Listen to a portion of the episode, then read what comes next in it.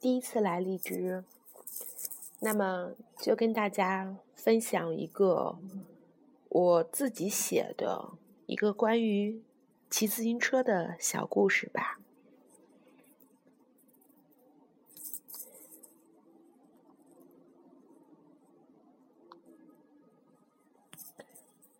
从你的世界骑车经过。那天我决定买车，一辆不死骑的旅行车。我跟车店的水哥说：“我要去骑川藏线。”那样的坚定，像极了我每次看向赵格的眼神。我不记得水哥脸上的表情，或许我根本就没看他。是的。如你现在所想的一样失望，我写了一篇无关梦想、无关心灵鸡汤的东西。可我就是想这么写，一个只剩下自行车的小故事，跟所有狗血的剧情一样，我骑自行车也是因为那么一个他。遇见那天。赵哥刚刚骑车从三幺八回来，我捧着一杯美式，坐在马路边的绿化台子上，一边听他讲川藏路上的时光，一边看着烟圈后面棱角分明的那张脸。还记得那天的阳光像今天一样晴好，他的笑容也像阳光一样温暖。而我瞬间被他闪亮的眼神吸引了，仿佛我过去二十多年的岁月就是为了等待这个相遇，等待听他讲玛吉阿米的故事。他说，内心根本停不下来，一切都留在了路上。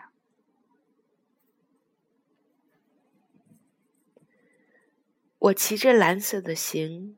穿梭着驶过人群，这是一辆很漂亮的车子，如同我心里盛开的那份期待一样美好。沿途背着浅色书包的少年投过来艳羡的目光。赵格在微信里写满了对西藏的留恋，计划着下一年的出发。他说：“心在路上。”我的微信里也写满了留恋，对他，我悄然计划着浪漫的跟随，你到哪，我到哪，却没有留意，他的路上根本就没有我。他说：“不要在我这儿浪费时间了。”然后，只留给我一个。十四号球衣的背影，我在他楼下站了一个晚上。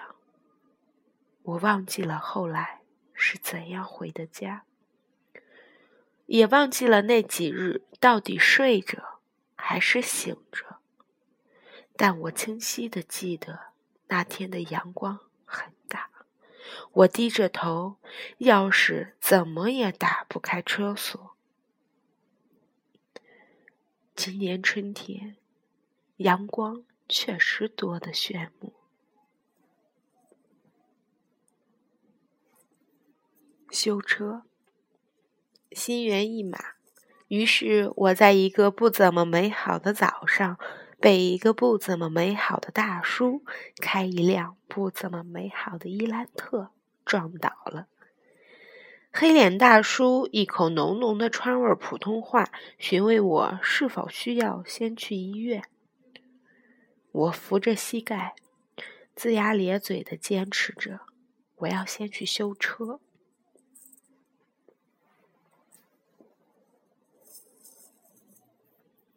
我问水哥：“什么是不间断骑行？”水哥说。是一个法国 PBP 挑战赛，现在报名的是二百千米，十三个半小时。要不要试试？他的表情很专业，就像他挑战成功过似的。我歪着脑袋，很认真的想了一会儿，这岂不就是个自虐的游戏吗？怕不怕？傻逼！要是相比虐心呢？我说我要参加。我愣了，我想，一定是早上撞的太严重了。水哥也没有想到吧？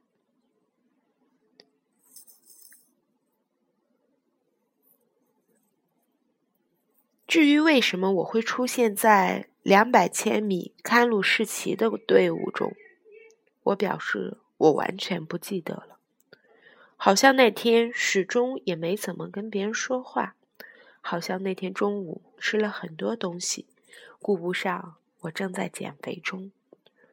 关于那天的记忆，除了对拖累大家深深的愧疚以外，剩下的全部停留在午夜的三星集团门口。三月料峭的春寒，加上长达十五个小时的行程，我不出所料的彻底崩溃。我对王珂说：“我一步也不骑了，拆车，打车回家。”我用无限的沉默抗议着出租车司机或许真心、或许假意的崇拜。好在他独自滔滔不绝地发表了二十分钟的演讲后，终于识趣地闭嘴了。我哪有力气跟你讨论那些牛逼的梦想？更何况，哪有什么狗屁梦想？我以为。我再也不会碰这两个轮子的东西了。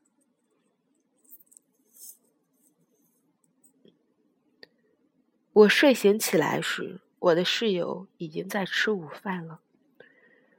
这是半年来睡得最踏实的一觉，睡得好，心情自然不错。好像那些难过也并非那么的无可救药。一杯咖啡快要喝见底的时候。我开始对那没有骑完的三十公里耿耿于怀起来。我打电话给水哥，我要报名二百千米的那个比赛。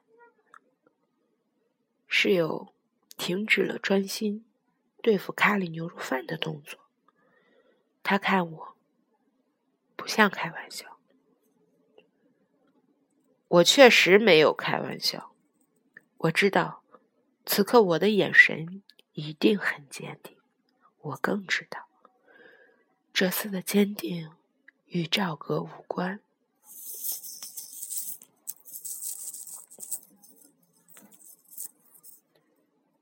四月十八日，发车场地的人很多，他们的骑行服和自行车看起来很专业的样子。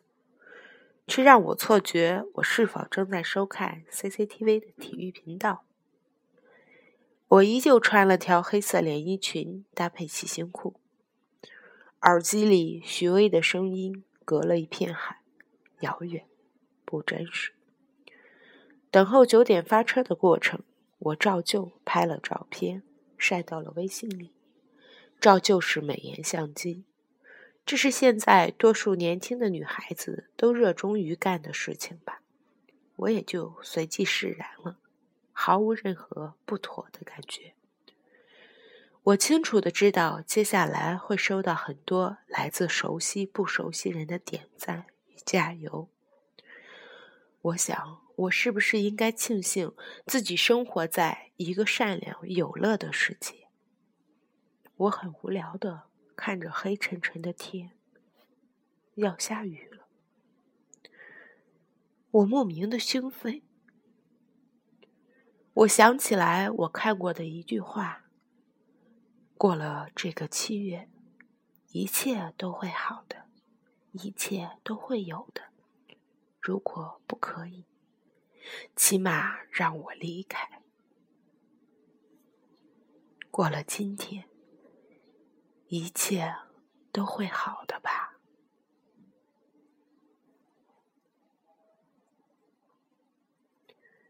我用尽力气把车子蹬得飞快，毫不逊色那细窄细窄轮径的公路车，我感觉到路边不停后退的黑影。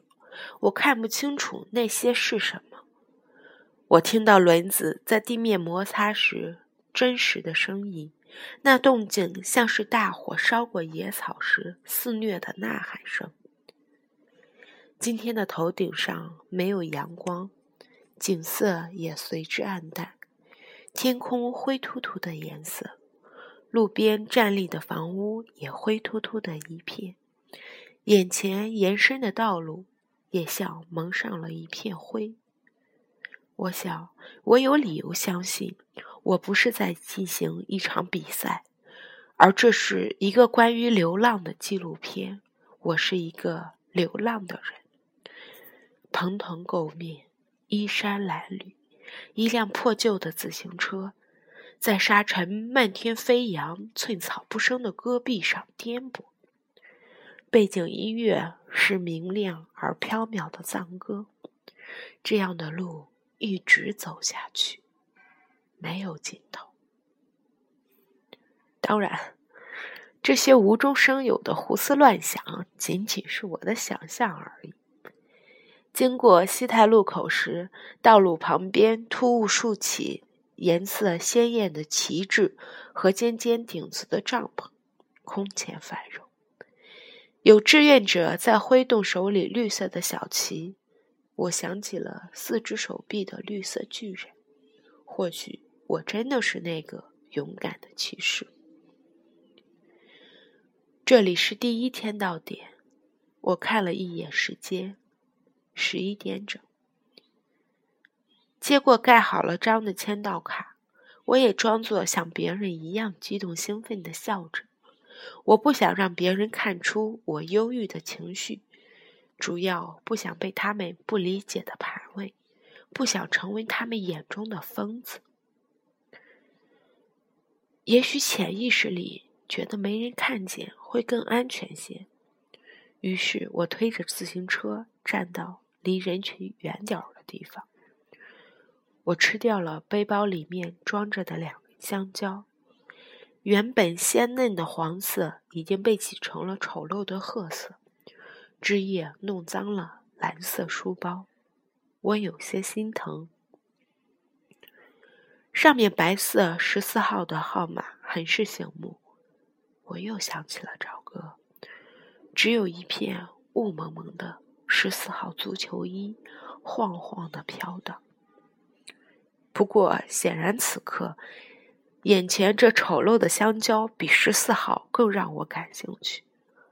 我还喝了半瓶水，然后上车继续往前方奔去。我希望我会飞，我想飞翔。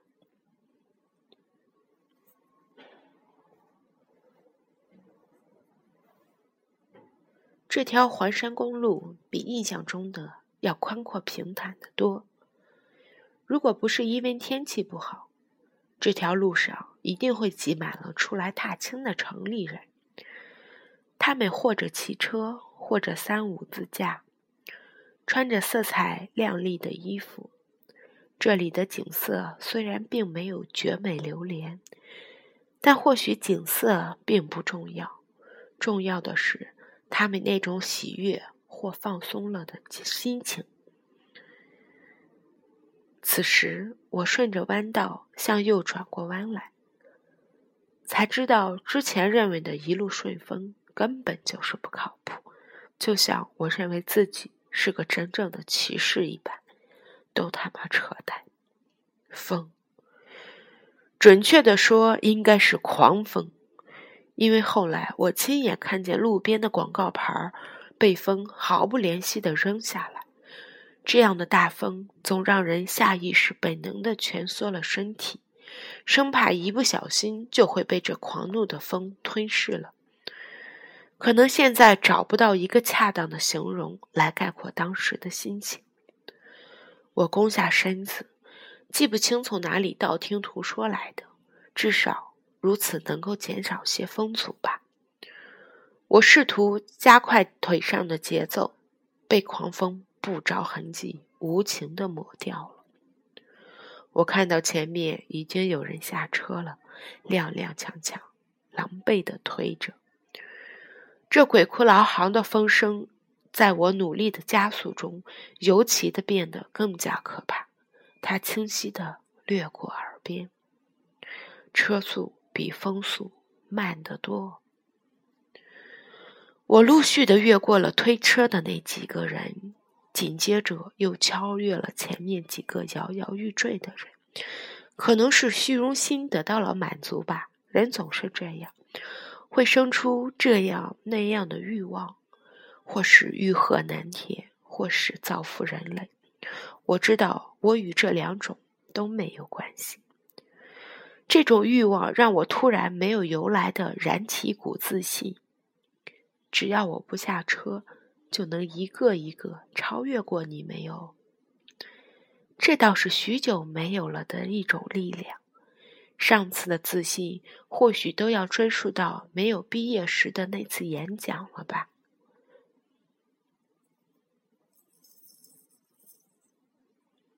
我又想多了。现实永远不懂得善解人意，他只会响亮的给你一巴掌，之后再泼你一脸的冷水。此时，前方出现的是一段长长的上坡路。那天开路的时候，已经领教了坡路的威力，我由衷的讨厌和害怕它。我心里祈祷自己要是会魔法，该有多好。放眼望去，十几公里吧，或许更长。我觉得坡上铺满了两个字：苍凉。我倒希望把我埋在这儿算了。这个大逆风的天气，爬这个大坡，我从心里打颤。冷。有摩托车经过身边，呼啸着冒着黑烟，左摇右晃的爬上坡顶，然后消失在坡的另一面。留下悬浮在坡顶的烟雾，由浓厚到慢慢消散，像一幅渲染过度的渐变水墨画。刚刚积攒的那么点儿喜悦，随着烟雾的消散也消失殆尽。我开始跟自己生起气来，沉默已经无济于事。我出声的骂自己：“真是有病！操，神经病！”脑子短路来参加这么个操蛋的自虐游戏，去你大爷的狗屁比赛！一边哭一边骂，一边努力让车子维持平衡，顾不上抹掉已经汹涌起来的泪水。我想，如果没有报名这个扯淡的比赛，也许我正在跟我的朋友们愉快的庆祝周末，或者喝上一杯热咖啡。随手翻开上周看了一半的稻草人手记，虽然天气并不怎么美丽，甚至我还窝在床上，可以不需要起床，而不是在这么个鬼天气，在这么个鬼地方，不知道为什么骑一辆破自行车。我开始怀念每天周而往复被我诅咒着。想要逃离的生活，原来我的生活是如此的美好，竟然之前从来没有发现呢。而最坏的情况后面，总还会跟着更坏的。哗哗哗，雨终于还是下了。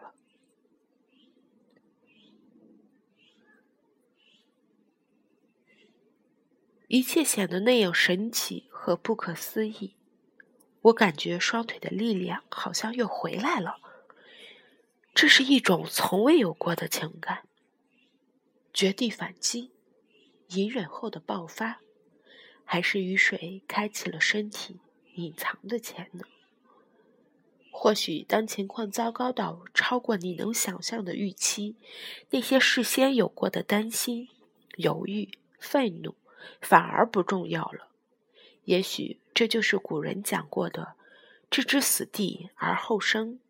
人们面对困境，本能的自我保护，总能冲破生命的极限。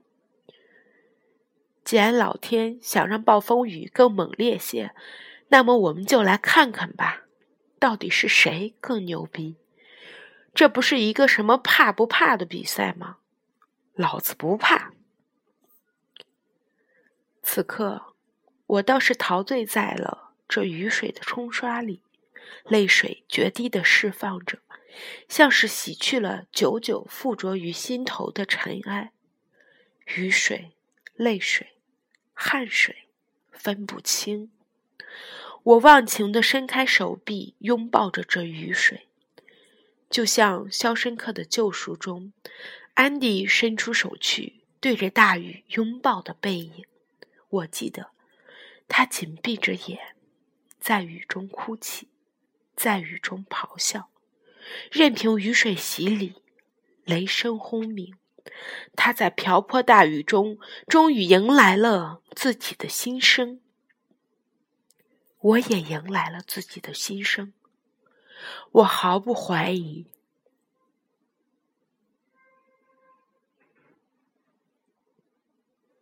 一路狂奔。其实所谓的狂奔，不过是拼尽了全力后的时速二十码左右。终于上到了坡顶。回头再瞅一眼，其实这个坡不过四五公里吧，但也足够我气喘吁吁的了。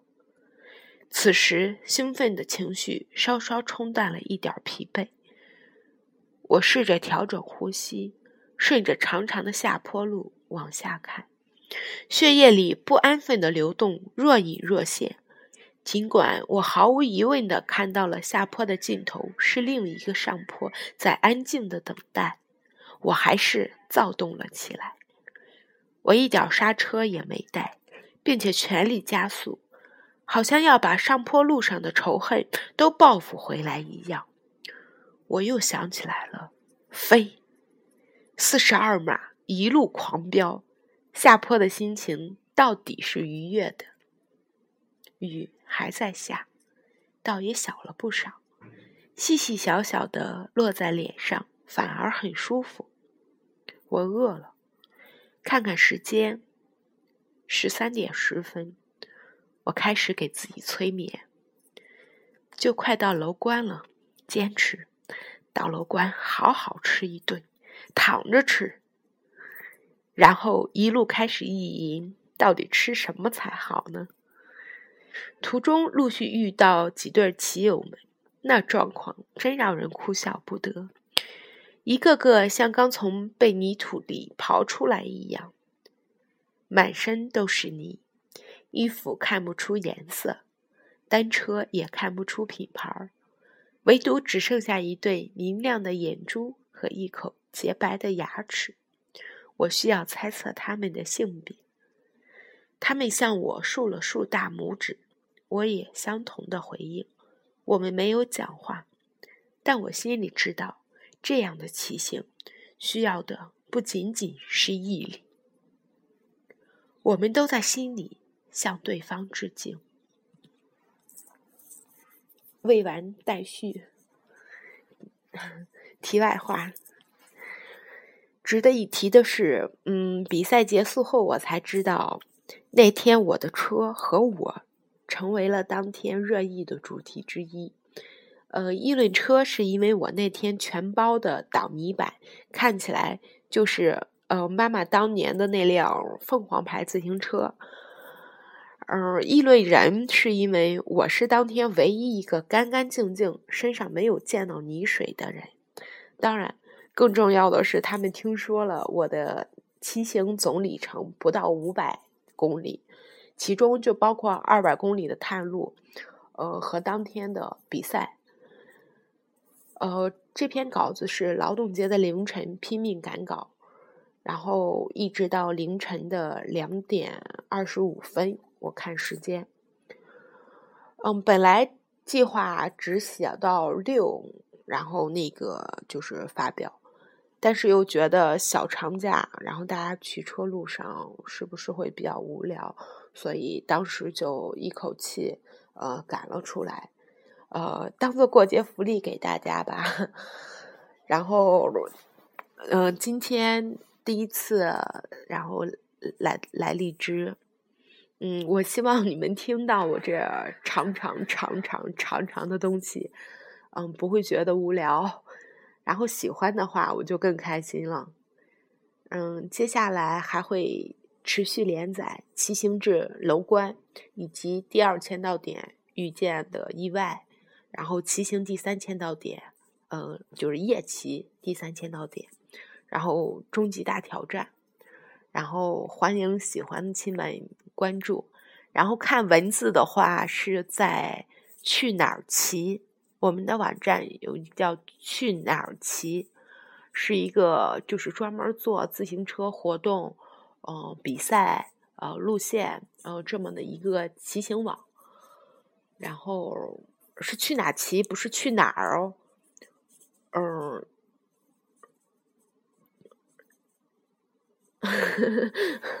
本来想跟你们说是哪三个字，然后感觉太简单，反而说不出口。就是嗯，去去哪里的去哪儿？嗯，骑车的骑。然后我有点啰嗦啊。好，那个祝大家每天都开心。